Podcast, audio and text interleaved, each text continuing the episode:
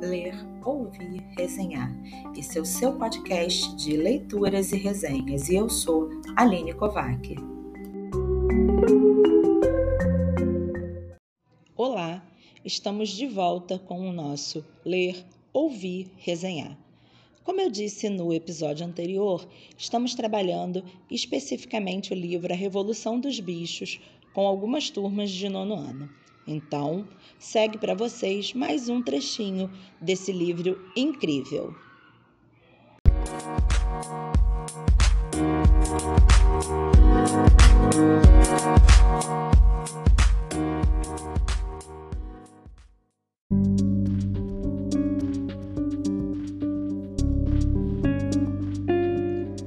Já com um tempo melhor, iniciou-se a arada da primavera o galpão em que Bola de Neve desenhara o projeto do moinho de vento foi trancado e os desenhos, provavelmente, apagados.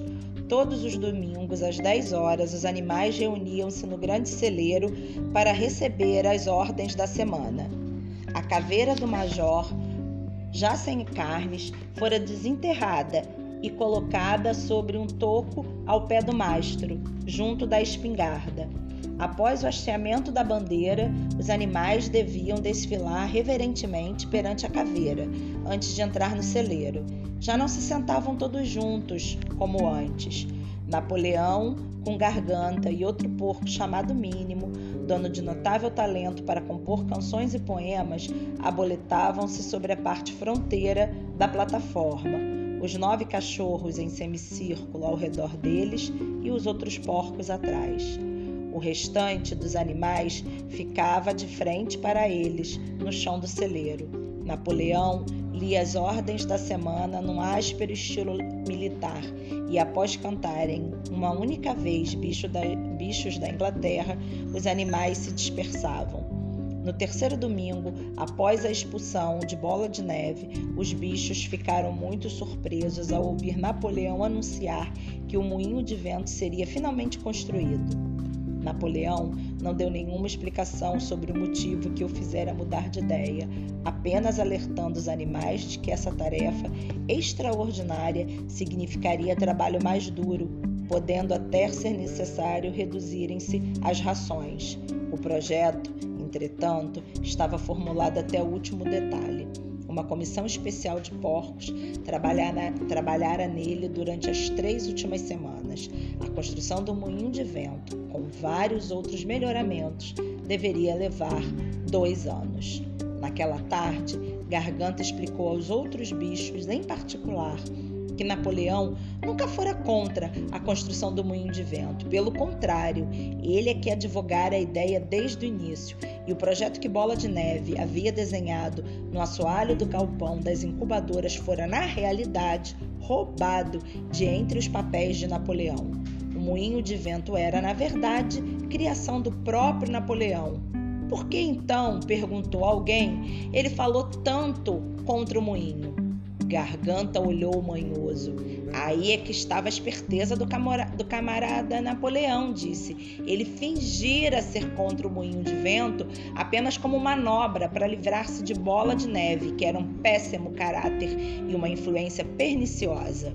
Agora que Bola de Neve saíra do caminho, o projeto podia prosseguir sem a sua interferência. Isso, disse Garganta, era uma coisa chamada tática. Repetiu inúmeras vezes: tática, camaradas, tática, saltando a roda e sacudindo o rabicho com um riso jovial. Os bichos não estavam muito certos do significado da palavra, mas Garganta falava de modo tão persuasivo e três cachorros que por coincidência estavam com ele rosnavam tão ameaçadores que eles aceitaram a explicação sem mais perguntas.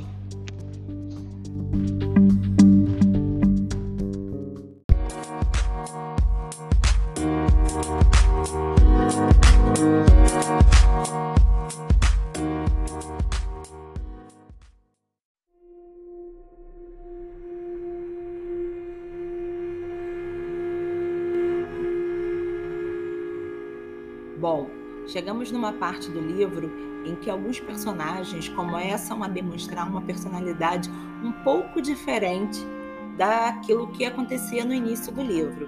Se você lembra bem, o major, né, quando pensou na revolução dos bichos, ele pensou que os bichos podiam se unir contra a exploração dos humanos, né? Que eles podiam se unir para conseguir uma vida melhor. Mas em nenhum momento ele pensou que um bicho iria ser superior do que o outro, que um ia mandar no outro, né? E agora, né, nessa parte do livro, a gente começa a ver que as coisas não são bem assim. Será que realmente foi o Napoleão que pensou é, em todo aquele projeto do moinho? Realmente Bola de Neve roubou dele o, o projeto? Bom, se você quer saber como é que essa história acaba, fica ligadinho nos próximos episódios do nosso podcast. Até lá!